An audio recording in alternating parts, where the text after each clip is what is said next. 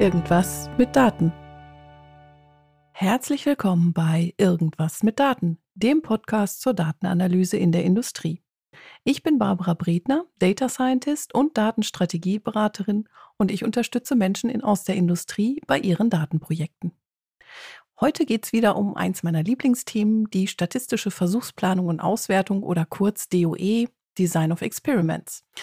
In den Folgen 18 bis 22 war die DOE schon sehr ausführlich Thema und in dieser Folge ist der Schwerpunkt ein bisschen anders, denn ich habe in der Zwischenzeit einen roten Faden für die DOE zusammengestellt, den ich gerne mit Ihnen teilen möchte und anhand von drei Fragen vorstellen möchte in dieser Folge.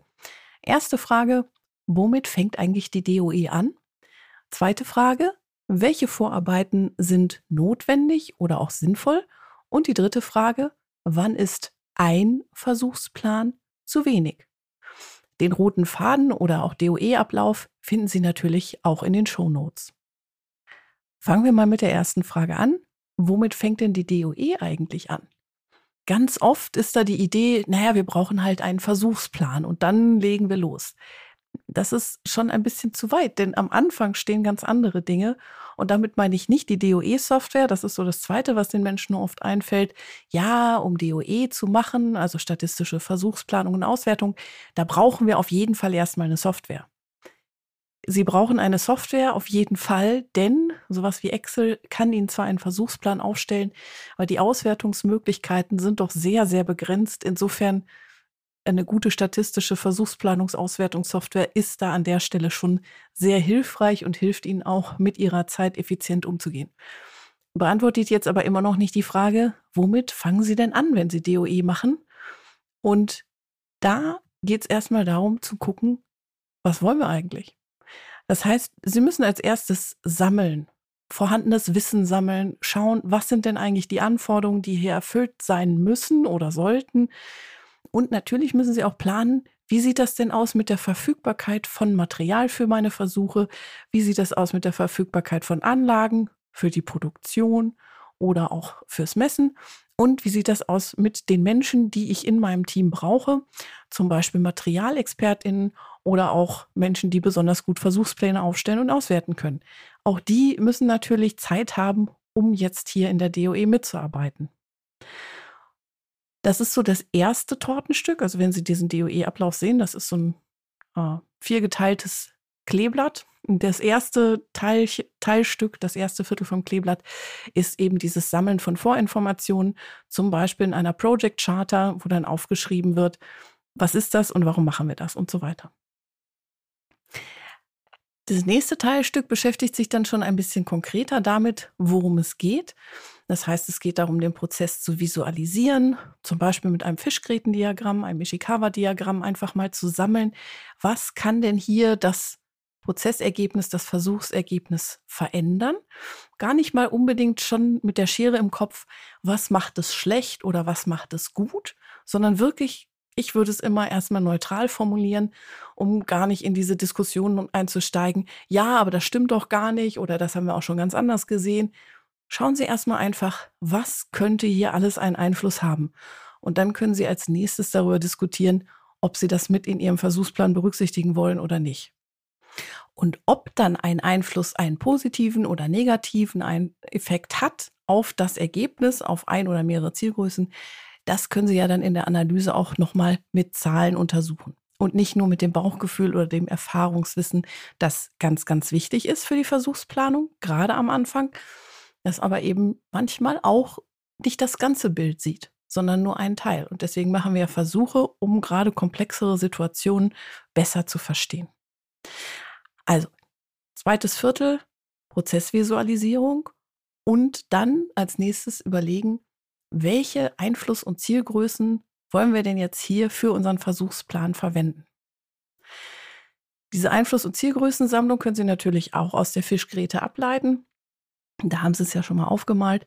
Und dann geht es darum, das Ganze noch ein bisschen konkreter zu fassen, also auch aufzuschreiben, was sind die äh, technischen Einheiten, in welchem Bereich wollen wir das für unseren Versuchsplan verändern, variieren welche äh, Temperatureinstellungen nehmen wir zum Beispiel. Also auch hier immer nur den Min- und Max-Wert, den Rest macht die Versuchsplanungssoftware.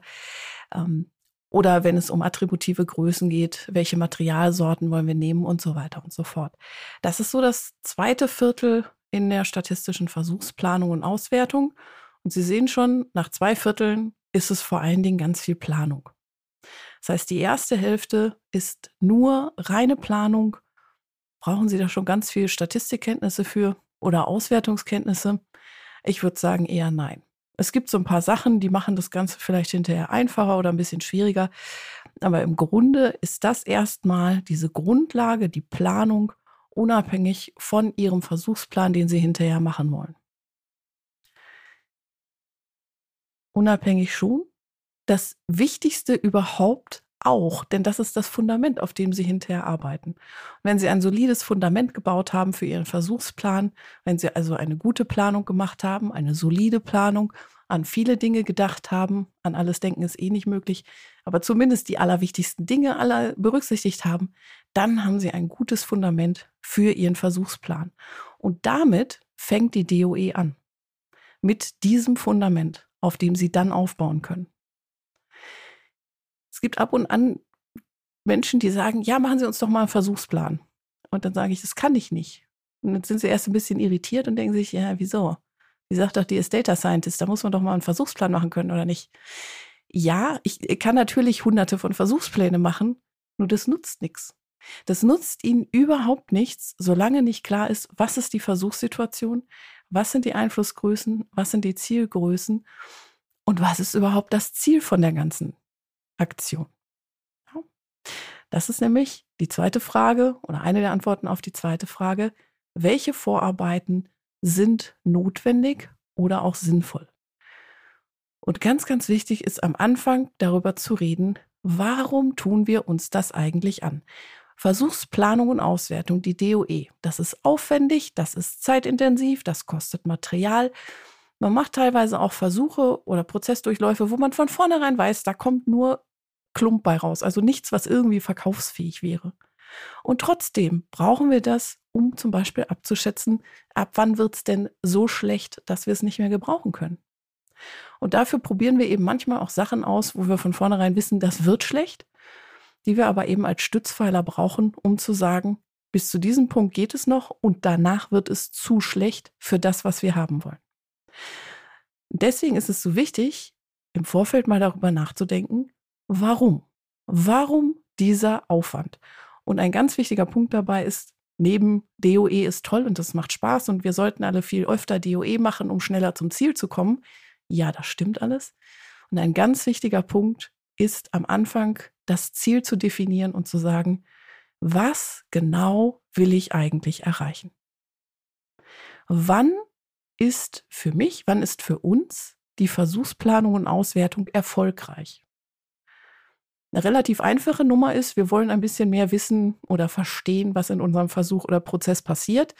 Denn da haben Sie schon die Gelinggarantie, das werden Sie auf jeden Fall. Sie werden hinterher besser verstehen, was da passiert.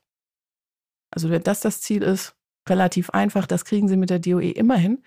Wenn das Ziel etwas konkreter ist, zum Beispiel, wir wollen unsere Risiko für Teile außerhalb der Toleranz auf unter 100 ppm kriegen das ist schon sehr konkret. Und da können Sie natürlich auch mit der DOE vielleicht das Ziel erreichen, vielleicht aber auch nicht. Das kommt dann immer ein bisschen darauf an, wie die Versuche und Versuchsergebnisse so aussehen. Auf jeden Fall ist es wichtig, wenn Sie sich, dass Sie sich vorher überlegen, wann ist das Ganze denn für mich, für uns eine erfolgreiche Versuchsreihe gewesen. Ganz wichtig ist, ich habe es ja schon gesagt, dieses Fundament ist die Basis für alles planen Sie dafür Zeit ein. Planen Sie dafür Zeit ein und überlegen Sie auch, welche Vorarbeiten brauchen wir, auch da Material, Anlagenverfügbarkeit und so weiter und so fort. Welche Vorarbeiten sind notwendig, damit wir einen guten Versuchsplan auswählen können? Und ein ganz wichtiger Punkt, der unglaublich gerne weggelassen wird, weil eigentlich tut er nicht so richtig weh, scheinbar, ist die Messsystemanalyse.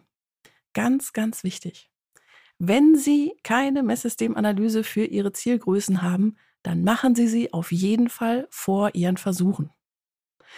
Das hat zwei Gründe. Das erste ist, wir unterschätzen ganz oft die Messunsicherheit. Ja, das geht mir genauso. Ich denke immer, oh, das ist eine digitale Anzeige, das wird wohl schon so stimmen, was da steht. Ja, es ist menschlich. Und nein, es stimmt leider nicht, weil wir nicht messen können. Hören Sie sich gerne auch nochmal die Folgen zur Messsystemanalyse an. Da erkläre ich das sehr viel ausführlicher.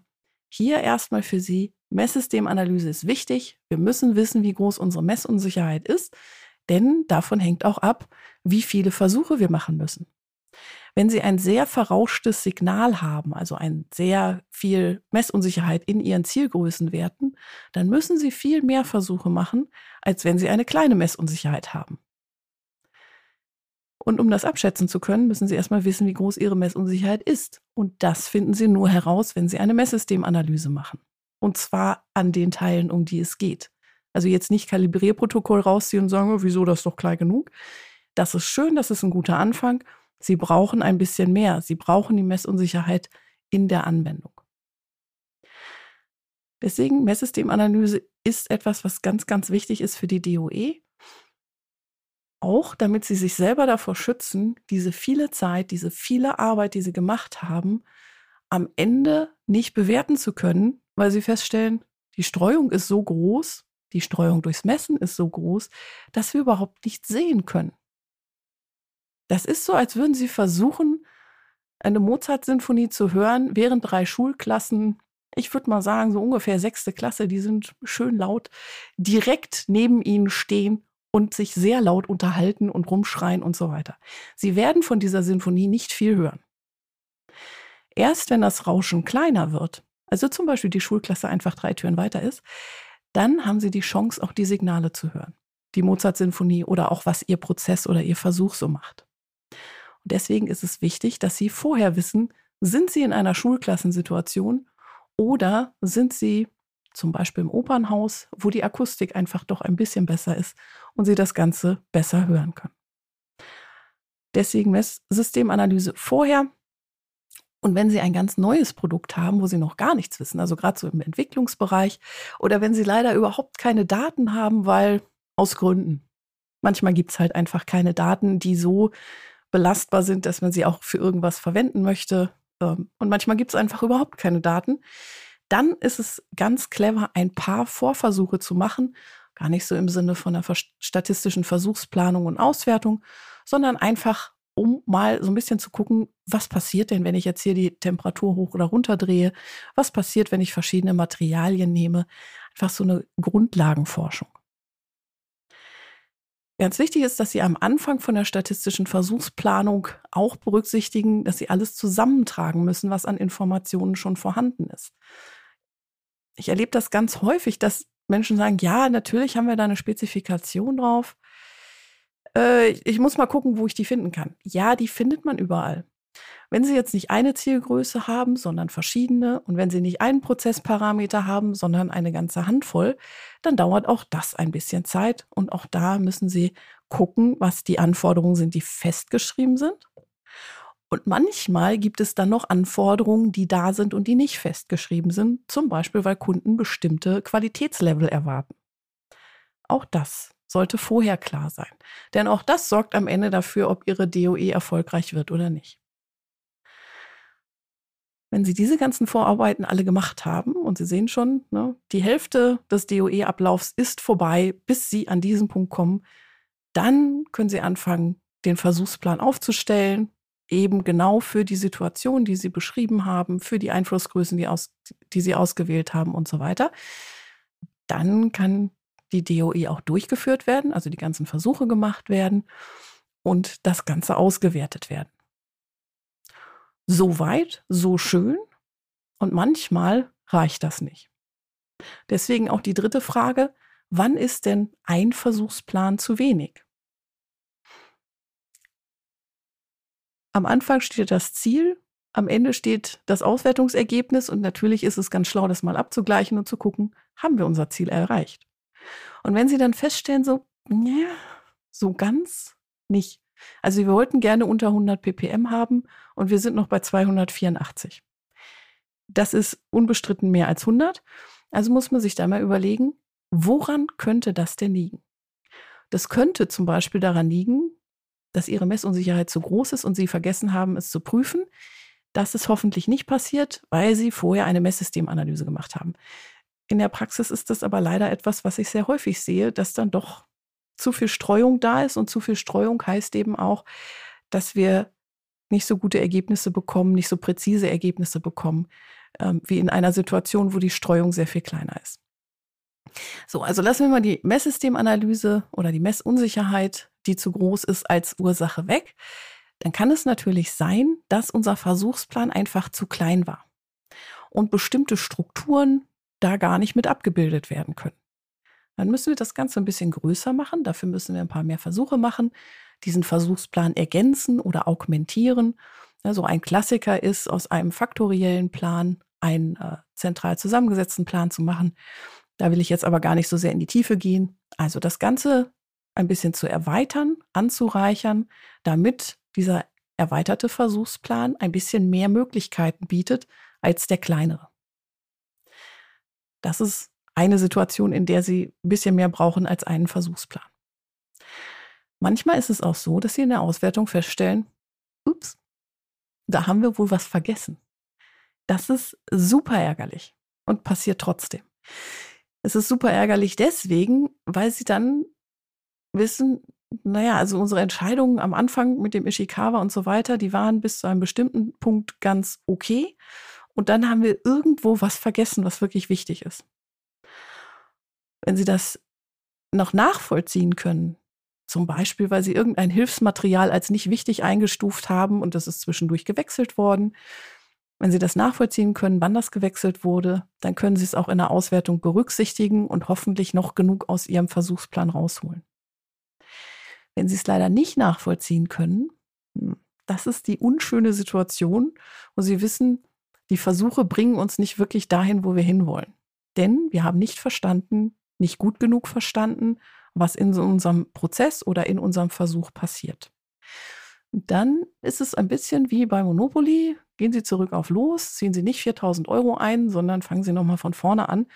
Durchlaufen Sie das Ganze. Natürlich nehmen Sie, äh, Sie schmeißen ja nicht alles weg, sondern Sie nehmen das Fundament und Sie ergänzen die Punkte, wo Sie wissen, ah, da haben wir irgendwas Wichtiges vergessen.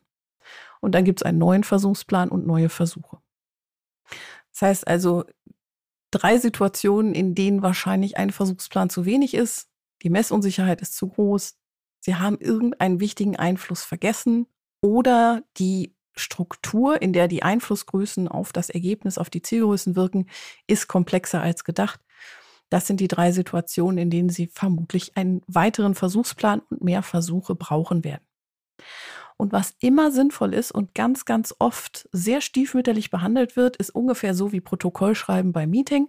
Das macht halt auch keiner gerne.